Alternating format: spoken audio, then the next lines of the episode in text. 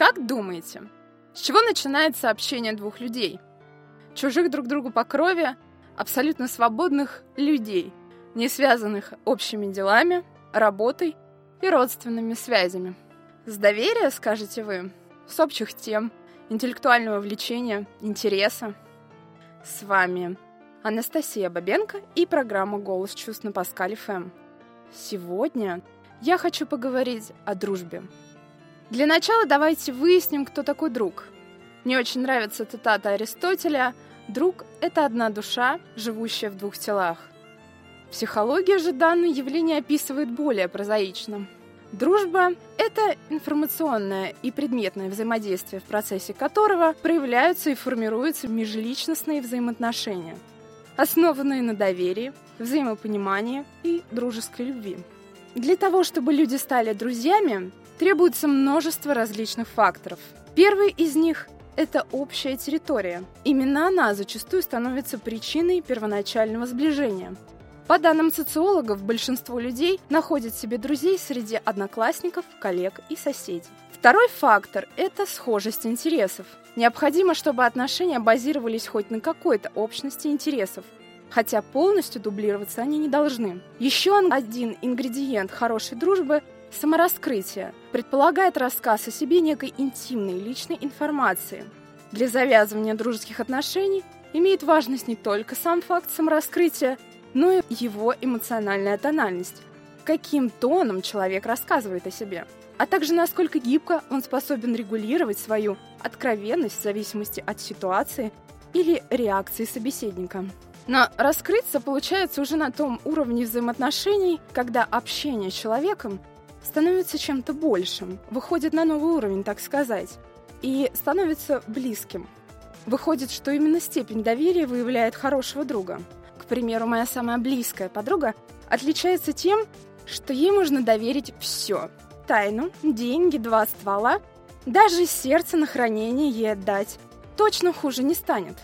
Это помимо того, что она очень добрая и умная. Дружба зреет как и любовь, Проверяется годами или полетами на метеориты, как в книге Владислава Крапивина «Полосатый жираф Алик». Впрочем, если настоящая дружба — это отношения открытые и фундаментальные, а друг тебе родной человек, то кто тогда все остальные люди, которых мы тоже порой называем «мои друзья»? Чтобы это понять, давайте выделим типы дружбы. Духовная дружба. Такая дружба отличается взаимным обогащением и дополнением друг друга. Каждый восхищен и очарован талантами другого – тем самым оба дают друг другу возможность получить столь желанное признание. Что может быть прекраснее, если тебя ценит и понимает тот, за кем ты признаешь это право? Тут друзья чувствуют себя непохожими друг на друга и восхищаются именно теми качествами, которых нет у них. Но на самом деле духовная дружба возникает между людьми одной масти. Общие интересы, похожие взгляды на принципиальные нормы этики и морали – Схожесть мнений, одним словом, родство душ – главная составляющая этого типа. Творческая дружба – это когда оба друга сохраняют свою ярко выраженную индивидуальность. Более того, дружба помогает творчески дополнять личность каждого из друзей, придавая законченный характер их индивидуальности. Этот тип дружбы отличается от духовной именно составляющей родства. Такие друзья могут быть связанными любовью к творчеству, искусству, литературе или науке. Но при этом их разговоры нацелены только на взаимное обогащение знаниями. Душевно они друг другу не раскрываются или делают это поверхностным. Будничная дружба может существовать и развиваться при условии непосредственной территориальной близости. Эти друзья живут рядом, оказывают друг другу услуги, обращаются за помощью в повседневных делах, если заканчивается у кого-то дома соль, мука или кошачий корм. Ходят вместе в кино и болтают о том о сём. Как правило, такая дружба подкрепляется каким-нибудь постоянным поводом для встреч. Это может быть обычное соседство или общая работа. Врачи, например, чаще всего дружат с врачами. Семейная дружба. Для нее характерно то, что наш друг становится другом всей семьи. А если речь идет о супружеской паре, у которой есть дети, можно со всей очевидностью говорить о дружбе с семьями. Часто бывает, что мамы дружат всю жизнь, и их дочери или сыновья тоже дружат между собой. Конечно, чистых типов дружбы не бывает. Чаще всего Одна дружба включает в себя сразу несколько, а порой сразу все.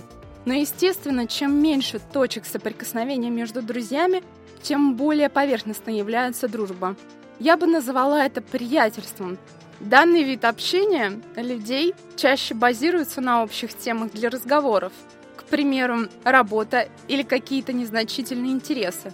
Но люди не стремятся сблизиться друг с другом, а просто периодически общаются и расходятся по домам. Бывает, что приятельство перерастает в полноценную дружбу или когда самая настоящая дружба становится со временем приятельством.